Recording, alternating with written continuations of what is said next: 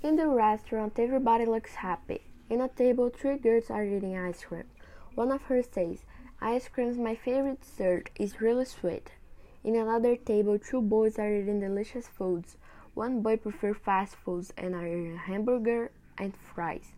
Him looks loved, but the other boy prefers light meals, so him are eating beans and meat.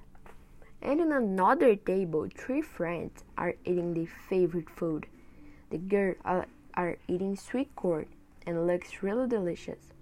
But the boys don't like sweet corn, so they say, "We don't like sweet corn."